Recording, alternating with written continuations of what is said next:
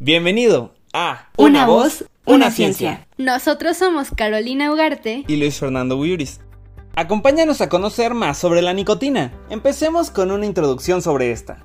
El tabaco es una planta llamada Nicotiana tabacum. Fue descubierta y luego cultivada en las Américas ya en el año 6000 a.C. Desde entonces, la gente ha estado fumando o masticando las hojas de la planta. ¡Wow! El consumo de tabaco fue controvertido incluso en sus primeros días. Se creía que tenía propiedades medicinales y se usaba para tratar la peste bubónica en la Edad Media.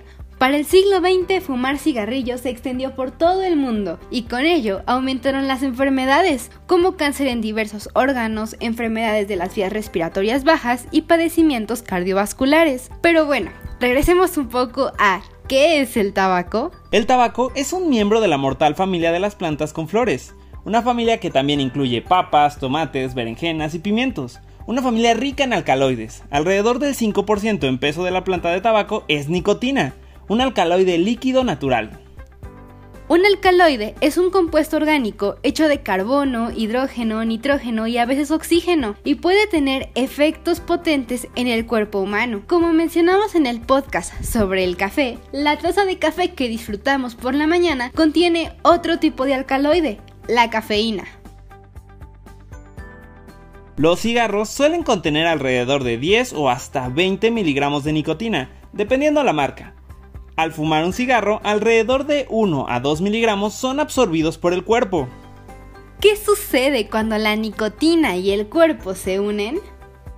Solo 10 segundos después de que un fumador de cigarros inhala, la nicotina se absorbe a través de la piel y las mucosas, de la nariz, la boca y los pulmones y viaja a través del torrente sanguíneo hasta el cerebro estimula las glándulas suprarrenales para producir epinefrina, una hormona y neurotransmisor que también se conoce como adrenalina. Esto aumenta la frecuencia cardíaca y la presión arterial al tiempo que contrae los vasos sanguíneos. También estimula la producción de dopamina, un neurotransmisor que controla el centro de placer del cerebro.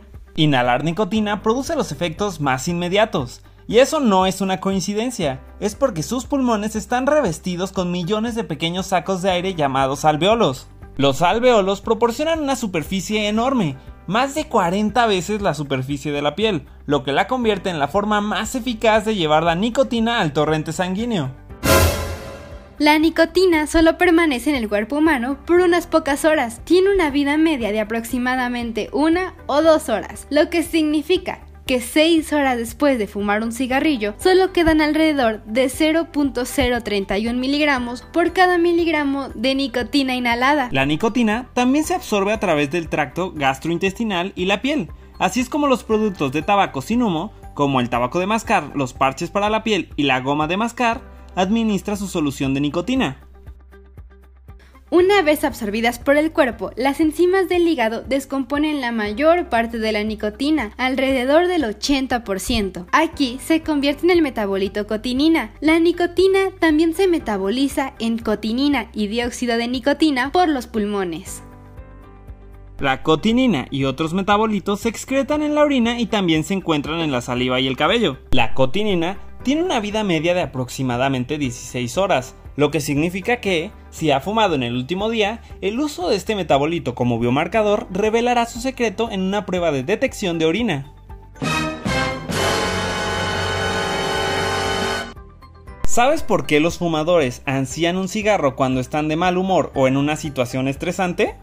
Se debe a que la nicotina puede ayudar a las personas a sentirse más tranquilas, provocando sensaciones temporales de relajación y reduciendo el estrés, la ansiedad e incluso el dolor. La nicotina tiene similitud con la acetilcolina, que es un neurotransmisor del cuerpo humano y que es de suma importancia debido a que es capaz de liberar una gran cantidad de sustancias químicas en el cerebro como la dopamina.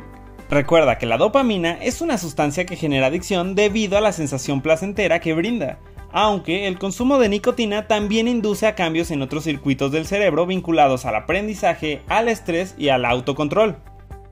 La nicotina también puede provocar sensibilidad y resistencia a la insulina, así como un mayor riesgo de desarrollar síndrome metabólico, diabetes tipo 2 y enfermedad cardiovascular. Esto se debe a que la nicotina afecta el metabolismo de la glucosa del cuerpo, lo que provoca hiperglucemia asociada con la resistencia a la insulina. También afecta a muchas hormonas, por ejemplo, las hormonas tiroideas, pituitarias, sexuales y hormonas suprarrenales. Asimismo, la exposición a la nicotina cambia la forma en la que funciona el cerebro. Una combinación de asesoramiento para ayudar con la parte psicosocial de dejar de fumar y la terapia de reemplazo de nicotina se considera el método más eficaz para dejar con éxito un hábito de nicotina a largo plazo.